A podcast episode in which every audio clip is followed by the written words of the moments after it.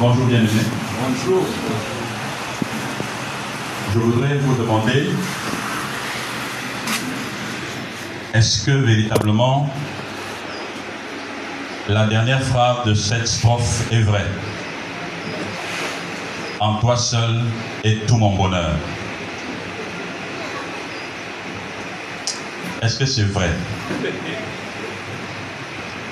Est-ce que c'est doctrinalement vrai? Est-ce que c'est pratiquement vrai? Est-ce que tous nos intérêts convergent de manière à ce que nous puissions trouver notre réconfort et notre bonheur à l'échaud du Seigneur?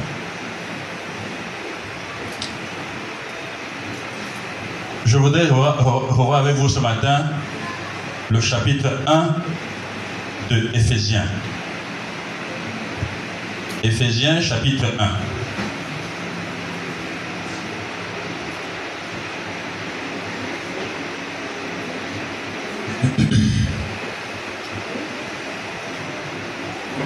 Il est écrit dans ma version, Paul, apôtre du Christ Jésus, par la volonté de Dieu aux saints et fidèles en Christ Jésus qui sont à Éphèse. Que la grâce et la paix vous soient données de la part de Dieu notre Père et du Seigneur Jésus-Christ. Béni soit le Dieu et Père de notre Seigneur Jésus-Christ, qui nous a bénis de toute bénédiction spirituelle dans les lieux célestes en Christ. En lui, Dieu nous a élus avant la fondation du monde pour que nous soyons saints et sans défaut devant lui. Dans son amour, il nous a prédestinés par Jésus-Christ à être adoptés selon le dessein bienveillant de sa volonté, pour célébrer la gloire de sa grâce qu'il nous a accordée en son bien-aimé. En lui, nous avons la rédemption par son sang, le pardon des péchés selon la richesse de sa grâce que Dieu a répandu abondamment sur nous en toute sagesse et intelligence. Il nous a fait connaître le mystère de sa volonté, le dessein bienveillant qu'il s'était proposé en lui pour l'exécuter quand les temps seraient accomplis. Réunir sous un seul chef, le Christ, tout ce qui est dans les cieux et ce qui est sur la terre. En lui, nous avons aussi été mis à part prédestiné selon le plan de celui qui opère tout selon la décision de sa volonté, afin que nous servions à célébrer sa gloire, nous qui d'avance avons espéré en Christ. En lui, vous aussi, après avoir entendu la parole de la vérité, l'évangile de votre salut, en lui vous avez cru et vous avez été scellés du Saint-Esprit qui avait été promis et qui constitue le gage de notre héritage en vue de la rédemption de ce que Dieu s'est acquis pour célébrer sa gloire. C'est pourquoi moi aussi, ayant entendu parler de votre foi au Seigneur Jésus et de votre amour pour tous les saints, je ne cesse de rendre grâce pour vous. Je fais mention de vous dans mes prières, afin que le Dieu de notre Seigneur Jésus-Christ, le Père de gloire, vous donne un esprit de sagesse et de révélation qui vous, qui vous le fasse connaître qu'il illumine les yeux de votre cœur afin que vous sachiez quelle est l'espérance qui s'attache à son appel. Quelle est la glorieuse richesse de son héritage au milieu des saints? Et quelle est la grandeur surabondante de sa puissance envers nous qui croyons selon l'action souveraine de sa force? Il l'a mise en action dans le Christ en le ressuscitant d'entre les morts et en le faisant asseoir à sa droite dans les lieux célestes au-dessus de toute principauté, autorité, puissance, souveraineté, au-dessus de tout nom qui peut se nommer non seulement dans le siècle présent, mais encore dans le siècle à venir. Il a tout mis sous ses pieds et l'a donné pour chef suprême à l'Église, qui est son corps, la plénitude de celui qui remplit tout dans tous. Amen. Nous prions. Notre Père et notre Dieu, devant une parcelle de terrain aussi riche,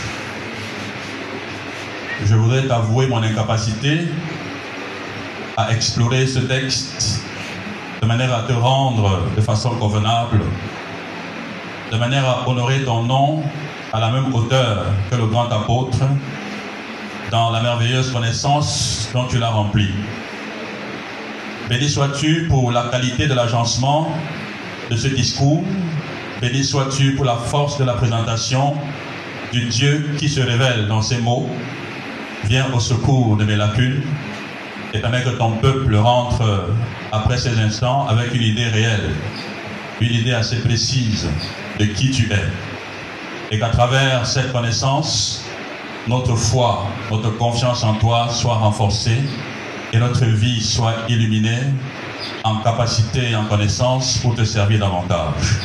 C'est au nom de Jésus-Christ que nous nous confions à toi.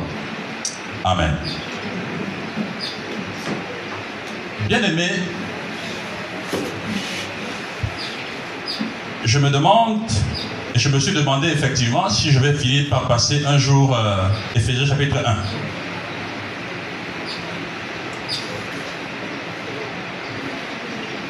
Très souvent, quand on aborde ce chapitre,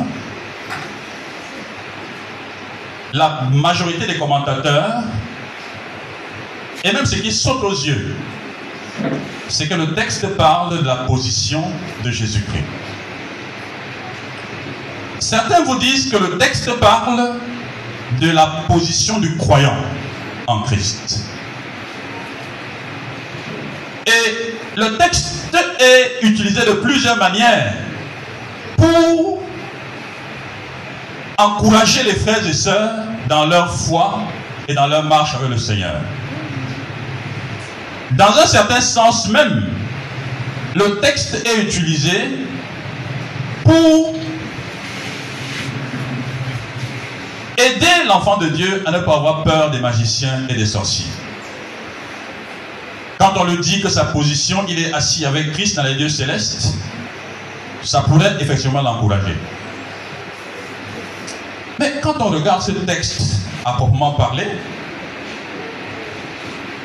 on le regarde encore, on se rend compte que mais non, l'apôtre Paul ne parle pas du Fils unique. Et je venais vous surprendre par ça. L'apôtre Paul ne parle pas du Fils unique. L'apôtre Paul parle du Père céleste. Et l'apôtre parle principalement du Père céleste. Et voyez-vous, pourquoi il fait les choses de cette manière? Il s'adresse à un peuple qu'il n'a jamais vu et dont il a seulement entendu l'amour pour tous les saints. Et il prie pour ce peuple. Mais en priant pour ce peuple, il prend le soin de leur parler de leur Père céleste. Mais pourquoi dois-je me répéter? Parce que l'apôtre Paul veut effectivement que la foi de ses bien-aimés frères et de tous les chrétiens soit entretenue par une véritable, mais alors une bonne conception de la personne du Père et de son œuvre. Je me suis demandé en relisant ce texte, mais pourquoi? Mais quelle est la portée d'une telle vérité?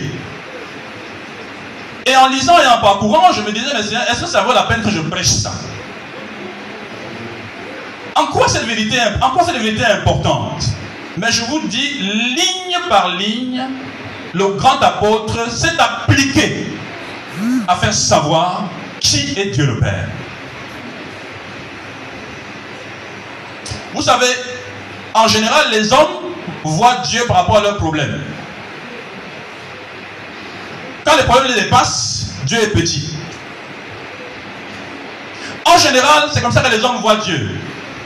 Ils ne le voient pas comme ils devraient le voir.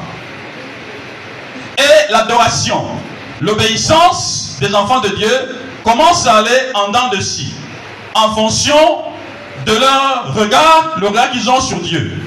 Si mon regard sur Dieu varie, est-ce que ça signifie que Dieu varie? Évidemment non. En Dieu, il n'y a ni ombre de changement ni de variation.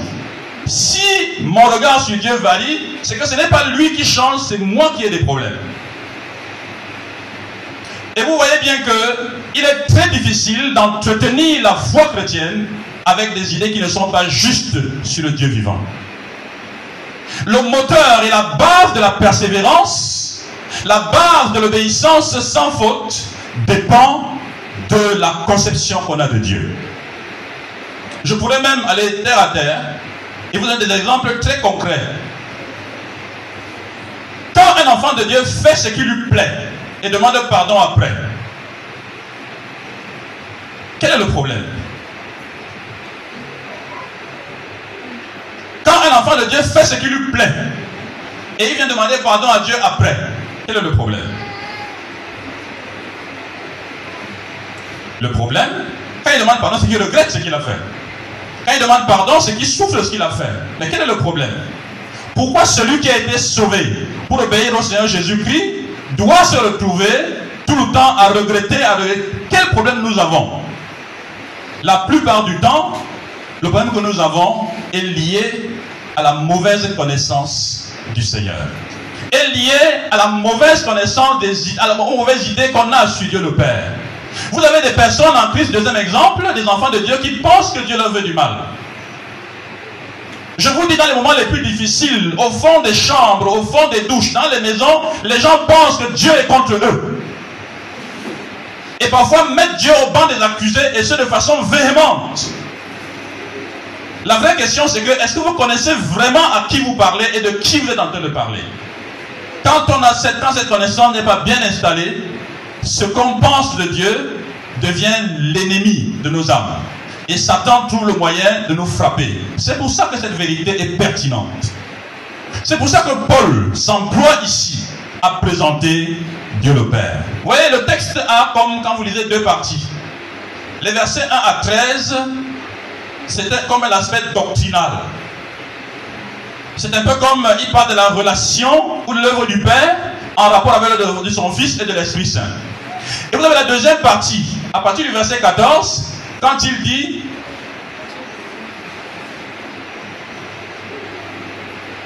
Verset 15 dans ma version ici, c'est pourquoi moi aussi. C'est pourquoi c'est sur la base qui précède. C'est pourquoi moi aussi. Et il commence la prière pour les enfants de Dieu de l'église d'Éphèse et pour tous les chrétiens de tous les temps. En réalité,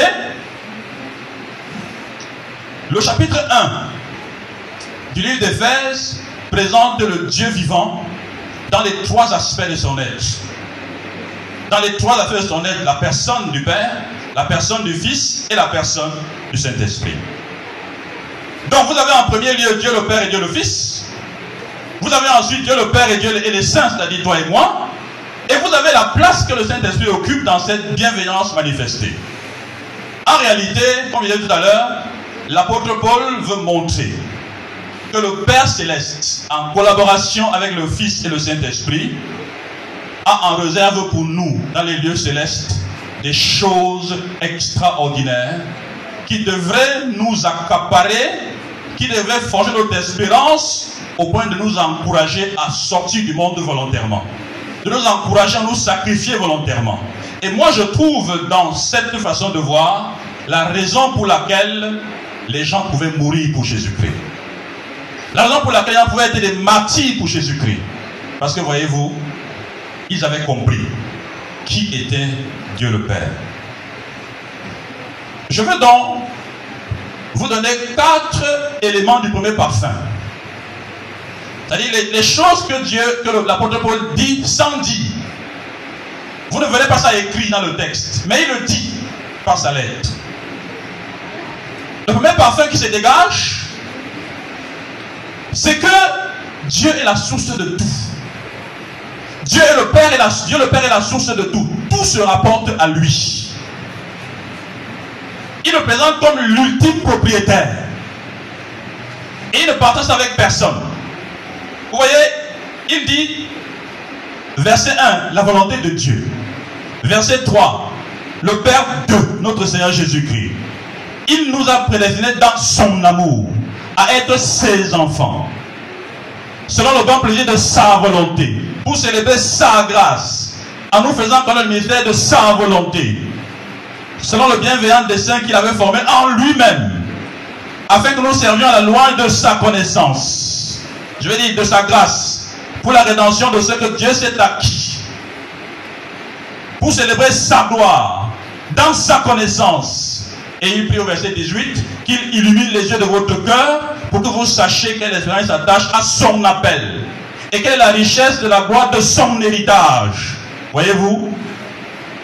Et quelle est envers nous qui croyons l'infinie grandeur de sa puissance, se manifestant avec efficacité par la vertu de sa force, faisant asseoir à sa droite dans les lieux célestes.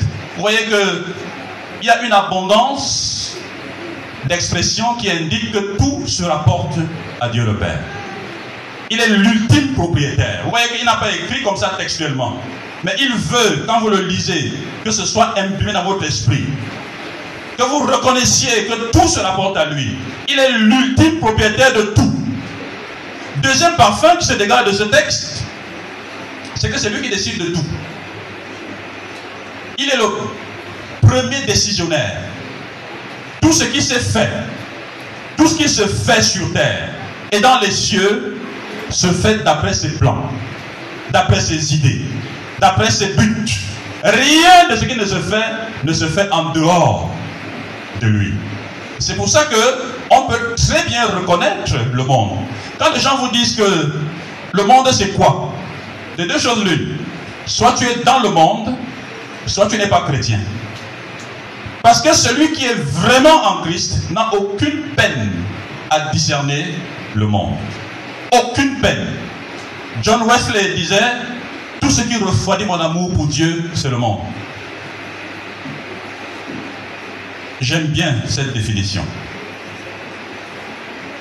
Vous voyez le verset 5 dit, selon le bon plaisir de sa volonté. Verset 7, sur la richesse de sa grâce. Verset 9, selon le bienveillant dessein. Verset 11, suivant la résolution de celui qui opère toutes choses d'après le conseil de sa volonté. Tout se rapporte à sa décision. C'est lui qui décide. Il n'y a personne d'autre qui décide. C'est lui. Troisième parfum, c'est sa générosité. Notre Père Céleste est un Dieu parfaitement généreux. Quand il vous donne, il ne vous donne pas un peu. Et sachez bien que certaines personnes pensent. Quelqu'un m'a dit un jour dans un cours de théologie, Dieu est un peu lent. Et un pasteur m'a dit, il ne donne que ce qui est nécessaire. Et ça, ce sont des expressions qui permettent de voir Dieu comme un être radin, un être, un être chiche en langage, en langage facile, un être qui n'est qui qui pas, qui, nous tient sur la corde raide. Et on va donner des explications en disant, quand il a multiplié les pains, il a ramassé les restes. Deux fois, il a ramassé les restes. Donc ce n'est pas quelqu'un qui aime le gaspillage. C'est vrai qu'il n'aime pas le gaspillage, mais ça n'enlève en rien sa générosité. Quand il nous bénit, il nous a bénis de toutes les bénédictions spirituelles et lieux célestes. Il nous a pardonné selon la richesse de sa grâce. Il ne nous a pas pardonné selon nos péchés? Il nous a pardonné selon la richesse de sa grâce. Ça se rapporte à lui. Et il a répandu abondamment sur nous cette grâce. Par toute espèce de sagesse et d'intelligence. Et on parle de la richesse de la gloire de son héritage. Et on parle de l'infinie grandeur de sa puissance. Quand on parle de Dieu, on parle de quelqu'un qui est généreux. Tout chez lui est riche. Dans l'Ancien Testament, vous avez un aperçu, un tout petit aperçu de ce que ce Dieu peut être avec le règne de Salomon. Mais ce n'est qu'un aperçu. Et nous savons tous très bien que comparaison après comparaison, vous n'avez pas un royaume sur terre avant et après qui ait été aussi riche que celui de Salomon. Mais cela n'est qu'un élément, un petit élément devant la richesse qui caractérise notre Dieu. Il faut que les chrétiens l'intègrent. Ça, c'est le, le, troisième parfum, sa générosité. Le quatrième parfum, c'est qu'il contrôle tout. Il n'y a pas un espace qui lui échappe. Regardez un peu le vocabulaire que l'apôtre Paul utilise ici. Il écrit d'abord aux saints qui sont à Éphèse et aux fidèles en Jésus-Christ. Il n'accepte aucun enfant de Dieu de la planète entière. Troisièmement, les bénédictions qu'il donne, il donne c'est toutes les bénédictions. Il n'y a rien qui peut nous manquer dans ce qu'il nous a accordé pour le servir. Il dit que la sagesse et l'intelligence, il dit c'est toute espèce. Toute espèce. L'Église en est pourvue. Ensuite, il dit que son projet est de réunir toutes choses sous un seul chef, Jésus-Christ. Les choses d'en bas comme les choses d'en haut. Il n'accepte rien. Il dit que Jésus-Christ est au-dessus de tout. Tout, tout, tout, tout, tout. Voyez-vous le quatrième parfum dans ce Dieu comme celui qui contrôle tout. Voilà qui arrive de façon implicite à établir que le Dieu des Écritures est au-dessus de tout et de tous. Deuxième élément que je vais vous montrer par rapport à ce que l'apôtre Paul dit, je veux vous convaincre que l'intention de l'apôtre Paul, ce n'est pas de parler de Jésus-Christ, non, c'est de parler de son Père.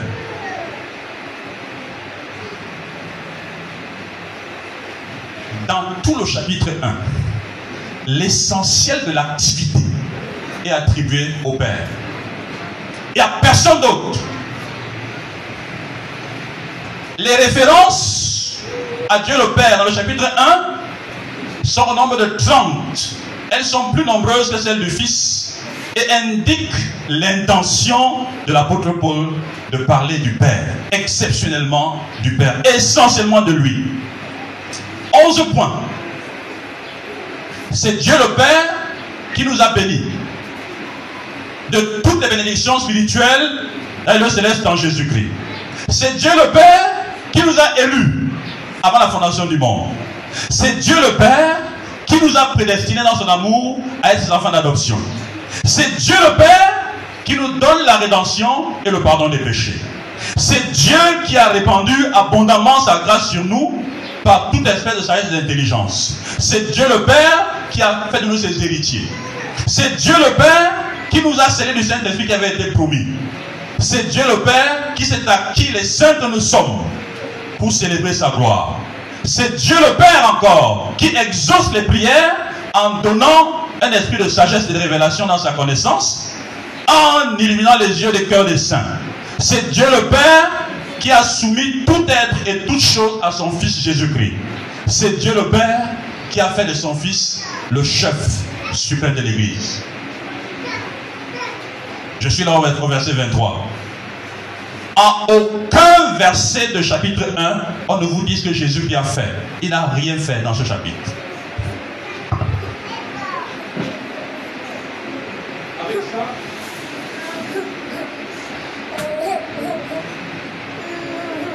Vous voyez très bien qu'il n'y a pas de doute sur les intentions de l'apôtre Paul.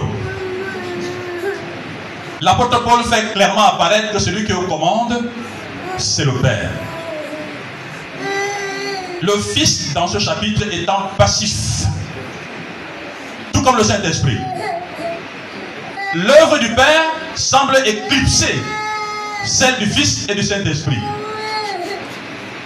On a l'impression que dans ce chapitre, l'apôtre Paul place le Père largement au-dessus du Fils et de l'Esprit. Mais est-ce que c'est ça sa vraie intention? Est-ce que c'est ça vraiment ce qu'il dit? Parce que si on comprend ça mal, on peut justifier des théories sectaires.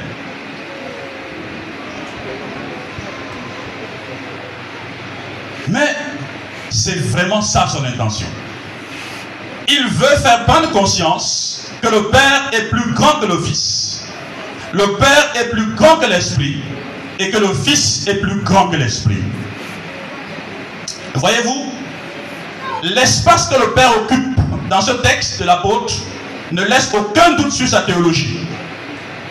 Même si les trois personnes de la Trinité sont égales, l'œuvre du Père, l'œuvre du Fils et de l'Esprit ont des incidences différentes. Dans ce tableau que l'apôtre présente, l'œuvre du Fils et l'œuvre de l'Esprit s'inscrivent dans la direction de celle que le Père a donnée. Il y a ici une relation de dépendance. Dieu fait dépendre l'œuvre du Fils de l'œuvre du Père. Dieu, je dire l'apôtre Paul, il fait dépendre l'œuvre du Fils de l'œuvre du Père. Il fait dépendre l'œuvre de l'Esprit de l'œuvre du Fils et de l'œuvre du Père. Et c'est ça l'intention de l'apôtre Paul pour les enfants de Dieu. Vous voyez, en parcourant ces quelques versets d'Éphésiens, je me suis souvenu des paroles du Seigneur Jésus-Christ dans les évangiles. Et j'ai prié. J'ai dit à Dieu, Seigneur, ton fils, pendant son séjour sur la terre, a dit des choses qui étaient très simples, qu'on pourrait même taxer de banal. Mais dans cette explication, je tombe à genoux à tes pieds. Le Seigneur Jésus a dit, nul ne vient au Père, nul ne vient à moi si le Père ne l'attire. Il a dit ça simplement comme ça. Mais qu'est-ce que Paul est en train d'expliquer ici?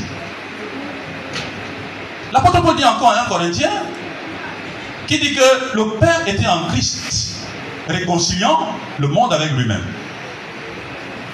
Ce sont des choses qui sont dites aussi simplement et on peut penser que c'est la fiction. On peut penser que quand le Fils est sur la terre, le Père n'était pas là. Le Père n'agissait pas. Mais pourtant, le Fils lui-même dit des choses simples. Il dit, je ne peux rien faire que je n'ai vu chez mon Père. Je ne fais rien sans lui. On se rend compte dans ce discours de l'apôtre Paul que ces paroles sont étonnamment vraies et pratiques. Le Père tient la direction stratégique et opérationnelle pour notre salut. En réalité, c'est lui qui est l'architecte de notre rédemption. C'est lui qui a construit notre bonheur. Maintenant, une fois que je dis les choses comme ça, quelle est la place de l'apôtre Paul? Quelle est la place du Seigneur Jésus qui est dans le discours de l'apôtre Paul? Est-ce que l'apôtre Paul fait de Jésus-Christ un petit Dieu? Est-ce que l'apôtre Paul fait de Jésus-Christ un Dieu secondaire? Lorsqu'il présente le Père comme couvrant tout l'espace, comme étant le principal coordonnateur et architecte de notre bonheur, est-ce qu'il est en train d'exclure le Fils de la divinité? Oh que non. Parce que le projet, de la, le projet du Seigneur, d'après le verset 10, c'est de réunir toutes choses en Jésus-Christ. Réunir toutes choses en Jésus-Christ.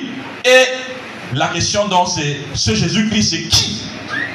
Il est qui pour l'apôtre Paul? Premièrement, il présente Jésus-Christ comme je veux dire, il, présente le Père comme étant le Dieu et en même temps le Père de Jésus-Christ. Ça c'est fort. Ça c'est très fort. Euh, Aujourd'hui, chez les, dans, dans les milieux musulmans, chez les théologiens musulmans, ils ont développé une certaine rhétorique. Ils disaient ceci. Est-ce que Jésus-Christ est Dieu? On va répondre oui. Est-ce que le Père est Dieu? On répond oui. Est-ce que le Père est en Christ? On répond oui. Est-ce que le Père était sur la terre? On va répondre non. Ils vont dire qu'ils ne sont pas logiques. Directement. C'est là ces choses se compliquent pour nous. C'est là que ces choses se compliquent pour nous. Est-ce que le Fils est un adorateur? Si on répond oui, est-ce que le Fils, si on répond qu'il est adorateur, on dit est-ce qu'il est Dieu? On dit oui. Est-ce que Dieu adore Dieu? On est bloqué. Qui sont les rhétoriques qui sont développées, qui sont développées maintenant, à la fois par euh, ceux qui prônent le retour aux traditions, qui adorent les ancêtres, et à la fois par les musulmans et par les régions non chrétiennes, parce qu'ils veulent indiquer que nous sommes incohérents dans notre façon de voir la divinité.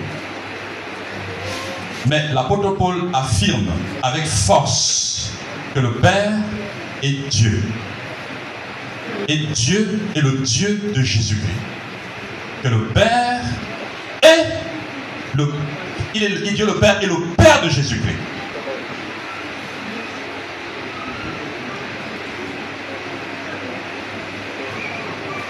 En fait, ces choses ne peuvent se comprendre que si nous sommes dans la perspective de Dieu lui-même. C'est-à-dire que si nous sommes dans le champ de ce qui est infini, de ce qui est éternel, les raisonnements humains ne peuvent pas comprendre cette réalité. Le Fils peut être Dieu et avoir le Père pour Dieu.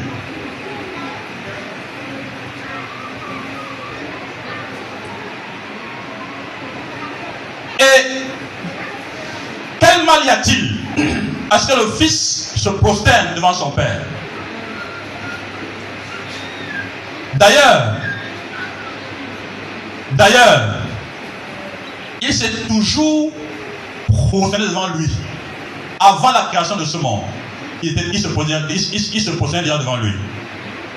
Parce que le Fils n'est pas Fils parce qu'il a la nature humaine. Le Fils est Fils de façon éternelle. Il a toujours été Fils.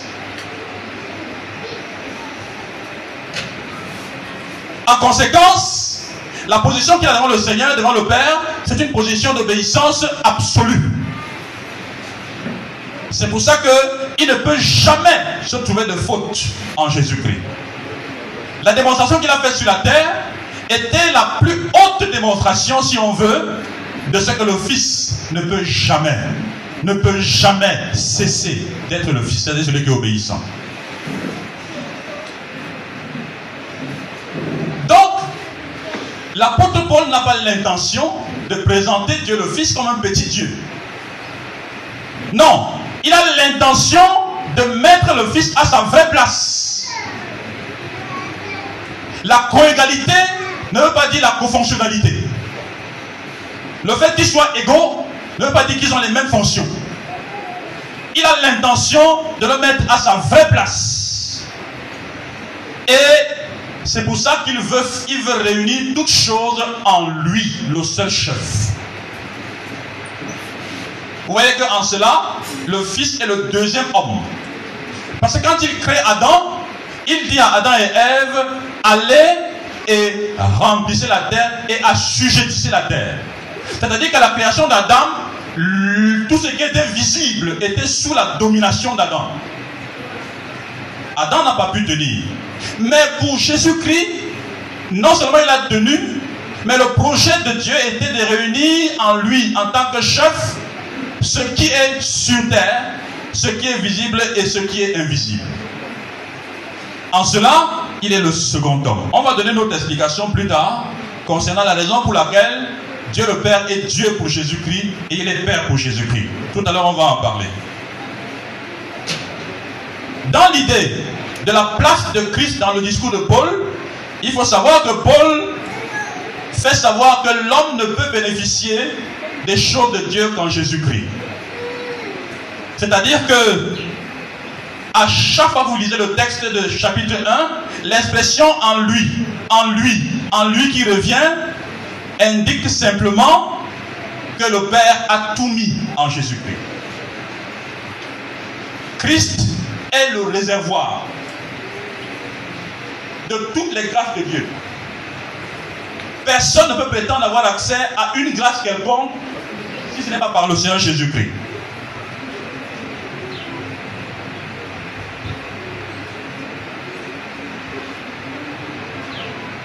Quand on une pause, on réfléchit à cette situation. on se rend compte que si Dieu vous envoie chez son Fils, c'est qu'il vous a envoyé dans la maison du trésor.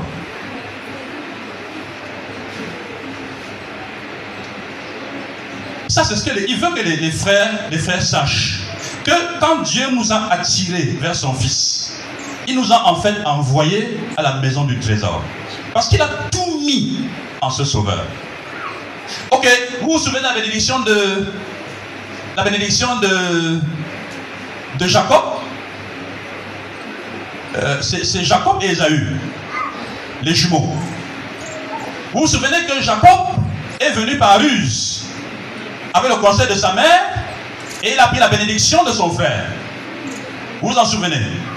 Qu'est-ce que Isaac a dit à Esaü quand il est venu après, il a commencé à pleurer? Il a dit à, il à ton frère est venu et a tout pris. Il a tout pris. Je n'ai plus rien pour toi. Il a tout pris. Il a tout pris. Je n'ai rien pour toi. C'est ça l'idée. Il y a tout en Christ. Le Fils béni par le Père, c'est Christ. En cela, Jacob était une image de Christ. Il a tout pris. En cela, Isaac lui-même était une image du Fils. Il était l'enfant de la promesse, le Fils béni. Quand Dieu vous envoie vers Jésus, quand Dieu vous pousse vers Jésus-Christ, il a tout pris. Il, a, il vous envoie vers celui qui a tout pris. En dehors de lui, il n'y a rien. Il est le réservoir ultime, le plus grand de tous les réservoirs, qui contient toutes les richesses. C'est en lui qu'elles ont été placées. Quand il vous envoie vers lui, il vous a fait le plus grand de tous les biens. Bien aimé, en vous disant ces choses, ce que j'espère du fond de mon cœur, c'est de ne plus voir un chrétien qui s'apitoie. Je répète, ce n'est plus entendre un enfant de cette église qui s'apitoie. Mon mari m'a fait que, ma femme m'a fait que, mes enfants m'ont fait que, on m'a fait ceci au travail. C'est le péché. C'est le péché. Vous êtes dans la maison du trésor. Il y a toutes les ressources psychologiques. Il y a toutes les ressources philosophiques. Il y a toutes les ressources matérielles. Il y a toutes les ressources intellectuelles. Il y a toutes les richesses pour votre bonheur. Allez vous mettre à genoux. Rappelez ça à Dieu. Rappelez ça à Dieu. Dieu, tiens, je veux la bonne attitude. Parce que la sagesse est ici, dans ta maison. La grâce est dans ta maison. Il n'y a aucune raison pour pécher. Tout est dans ta maison.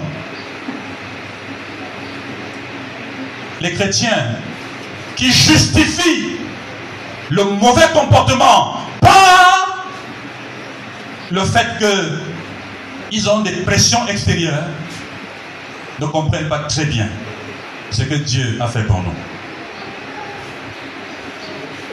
C'est à cause de ça que les chrétiens doivent être toujours joyeux. Je voudrais vous répéter quelque chose. Être toujours joyeux n'est pas le fait des efforts humains. Ce n'est pas le fait d'un conditionnement personnel. Je dois être joyeux, je dois être joyeux, je dois être joyeux. Et tu vois quelqu'un, tu fais un sourire. Ce n'est pas ça. Ce n'est pas ça. Ça, c'est le faux. Dieu veut qu'on se tienne dans la vérité. Et lorsqu'on comprend ces choses, et qu'on pense à ça, et qu'on les intègre, la joie émerge seule. Dans la souffrance, dans l'injustice, les mauvais traitements, elle émerge elle émerge. Je me souviens, la semaine dernière à Bonabéry, nous sommes revenus avec les sœurs sur la notion du salut. Et une question avait été posée. Si je pêche et je meurs sans confesser mon péché, est-ce que je parle au ciel? Vrai ou faux?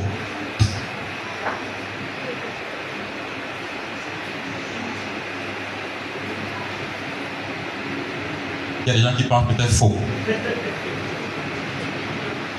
Si je pêche et que je meurs sans confesser mon péché, est-ce que je pars au ciel? Pourquoi vous partirez au ciel? Mais justement, quand quelqu'un dit non, c'est que son salut est basé sur ce qu'il fait. Il n'a pas compris l'idée de la relation. Aujourd'hui, c'est là que j'estime que les hommes ont été embrouillés par le péché et sont devenus vraiment irrationnels. Aujourd'hui, une femme se marie à un homme. Peu de temps après, elle quitte le mariage.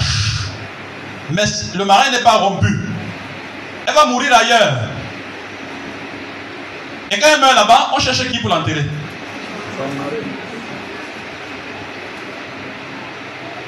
Vous êtes sérieux?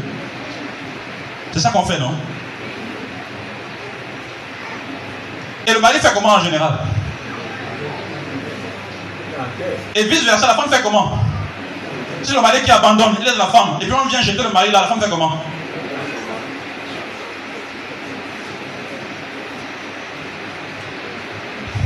Si nous, qui sommes des pécheurs, on sait faire des choses comme ça, combien de fois Dieu?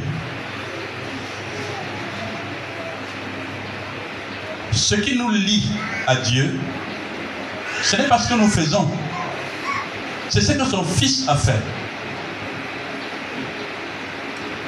De la même manière, ce qui doit nous mettre en joie, ce qui doit nous encourager à servir de tout notre cœur, qui doit nous permettre d'être joyeux continuellement, ce n'est pas ce que nous vivons, c'est ce qui est Dieu pour nous.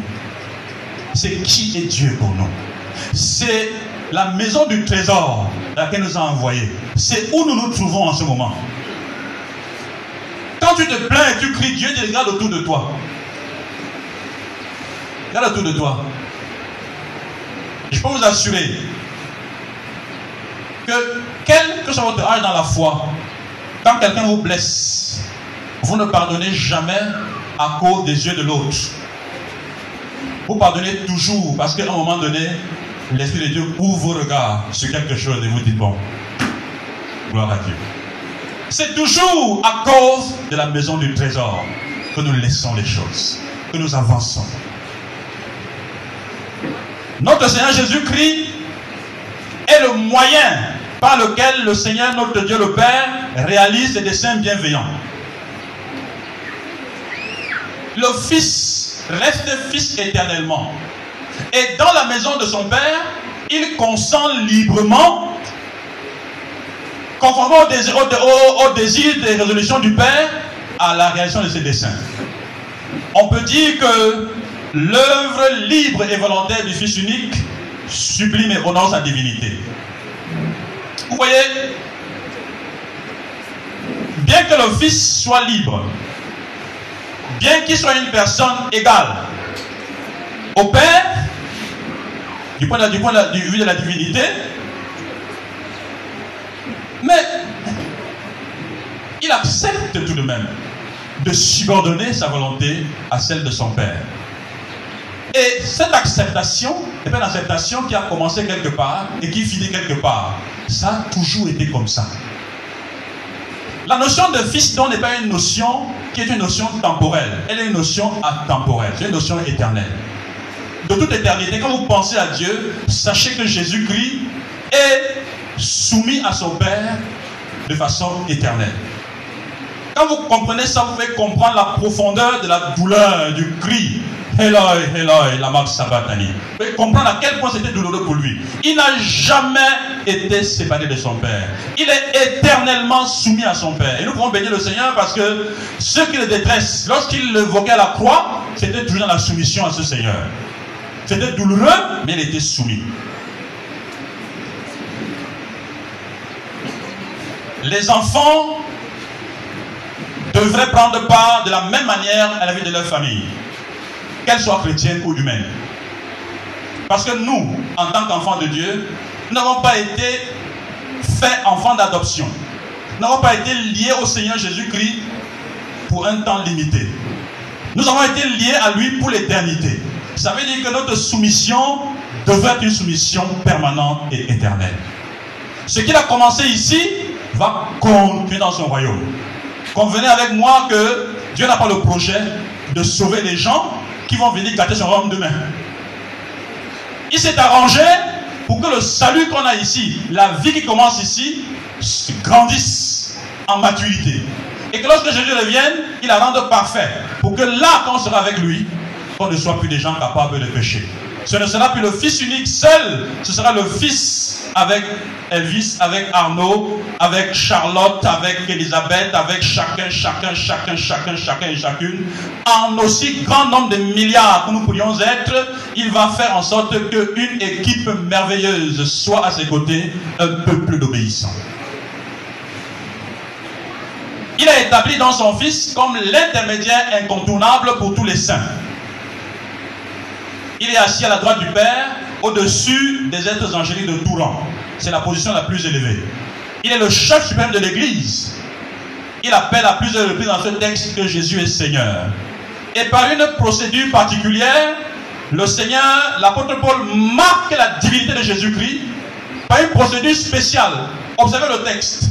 Chaque paragraphe commence avec Jésus-Christ et finit avec Jésus-Christ. Ça finit avec lui, ça commence avec lui. Ça finit, ça commence avec lui. Il dit en Christ, il commence en Christ. Il dit en Christ, il commence en Christ. Qu'est-ce que ça veut dire? Ça veut dire que Jésus-Christ est l'alpha et l'oméga. Il a caché par cette procédure la divinité du Seigneur Jésus-Christ dans ce texte. Dans l'intention de l'apôtre Paul, Jésus-Christ est Dieu.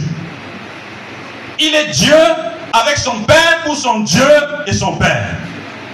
Il est Dieu, mais Dieu le Fils subordonné à son Père et ce, de façon éternelle.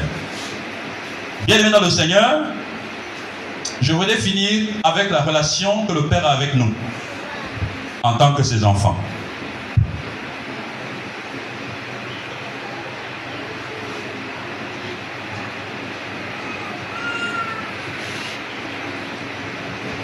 C'est-à-dire l'aspect pratique du message de l'apôtre Paul. Et c'est là qu'on est étonné. Parce que les références aux enfants de Dieu dans le texte du chapitre 1 sont plus grandes que celles du Père. Il y a pratiquement 33 références. Sauf que les références en question présentent les enfants de Dieu comme étant des bénéficiaires. Ils sont aussi pacifiés, ne font rien. C'est le Père qui fait tout à leur endroit. Et vous voyez, ça rappelle les paroles de l'apôtre Jean. Il dit, voyez de quel amour le Père nous a aimés, nous a témoigné, qu'on appelle enfants de Dieu. Et Jean 3,16 dit que Dieu a tellement aimé le monde l'objet de l'attention, l'objet de la sollicitude de Dieu dans ce texte, c'est toi et moi. Ce sont les saints. D'abord, il veut que les saints en question sachent qu'ils sont les enfants de Dieu. Dieu veut savoir que vous n'êtes pas assis là parce que quelqu'un vous a prêché. Remerciez celui qui vous a prêché l'évangile, mais votre vie ne pas de lui. Non. Remerciez beaucoup celui qui vous a prêché l'évangile. Mais votre vie ne dépend pas de lui. Paul entend parler des gens qui sont pendant qu'il est en prison. Et il leur écrit pour leur dire ce n'est pas celui qui vous a prêché l'évangile qui est votre père. Votre père, c'est celui-ci. Et il vous reconnaît comme ses fils. Voyez-vous Premièrement, il leur dit que par l'élection, et la prédestination, il a voulu faire de ses enfants par adoption. Et qui sont ces enfants? C'est ceux qui ont espéré d'avance en lui, les juifs. Qui sont ces enfants? C'est ceux-là qui ne sont pas juifs et qui ont entendu la parole et qui ont cru et qui ont été scellés. À ceux-là, c'est le Père qui a donné la rédemption et le pardon. Il les a sortis du marché des esclaves, il a lavé, leur, il a lavé de leurs péchés par son sang. Il a répandu sa grâce abondamment sur eux et il a fait d'eux des héritiers. Il veut que les enfants de Dieu sachent qu'ils sont liés à lui. Vous pouvez trahir des hommes, mais si vous trahissez Dieu, vous n'avez plus de recours. Mais celui qui ne trahit pas Dieu ne trahira jamais des hommes. Celui qui est fidèle à Dieu sera toujours fidèle. Il ne trahira que celui qui est déjà trahi, c'est-à-dire celui qui n'aime pas Christ. Je voudrais vous rappeler que même si l'apôtre Paul parle du Père, les deux autres personnes de la Trinité sont celles qui sont venues. Le Fils est venu sur terre. Il a vécu parmi nous. Il est remonté au ciel. Mais le Saint-Esprit est venu et il habite avec nous. Voyez-vous? Et les choses par lesquelles nous sommes bénis, les manifestations que nous avons, sont le fait du Saint-Esprit. Parce que l'Esprit de Dieu, bien que on attribue la sagesse, l'intelligence, l'illumination au Père, ça reste les manifestations de la présence de l'Esprit en nous. Vous voyez-vous? Maintenant que nous savons, qui nous qui fait savoir aux frères qu'ils sont, ils sont ses enfants, il leur présente trois cadeaux. Il dit qu'il a, il veut que, il veut que les chrétiens sachent que Dieu a toujours trois cadeaux pour eux. Et les trois cadeaux sont permanents. Pour toutes les églises de tous les temps. Le premier cadeau, c'est l'espérance qui s'attache à son appel. Il dit qu'il veut que les chrétiens sachent ça. À cause de cette espérance, le péché recule dans la vie des enfants de Dieu.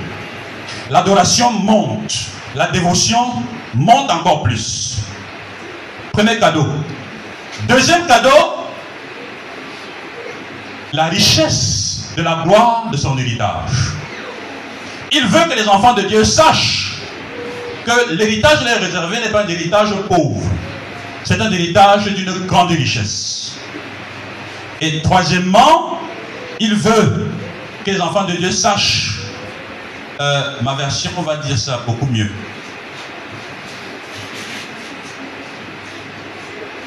Ma version parle de la glorieuse richesse de son héritage. Et parlant de sa puissance, le dernier cadeau, il dit la grandeur surabondante de sa puissance. Il veut que les chrétiens sachent que les trois cadeaux-là leur sont, je vais dire, sont disponibles pour eux en permanence. Il veut que ses enfants le sachent. Donc, bien aimé, dans la relation que le Père a avec son Fils, avec l'Esprit Saint, le Père apparaît comme celui qui commande et qui est aux manettes. Et dans sa relation avec nous, il apparaît comme euh, celui qui est directement lié à nous. Même si on sait que Christ est l'intermédiaire incontournable, mais il veut faire dépendre notre action de lui directement. L'amour du Père s'est donc manifesté envers nous en ceci qu'il a construit en Jésus-Christ notre bonheur. Le Saint-Esprit étant dans nos cœurs une garantie tangible de cet amour. La compréhension de l'importance de ces vérités sur Dieu le Père permet de renforcer notre confiance, notre engagement à lui obéir. Le grand enjeu, ici, c'est l'affermissement de la foi des saints. Donc, nous n'avons qu'une seule chose à faire en ce qui nous concerne, c'est de dire à Dieu, nous te renouvelons notre engagement. Amen.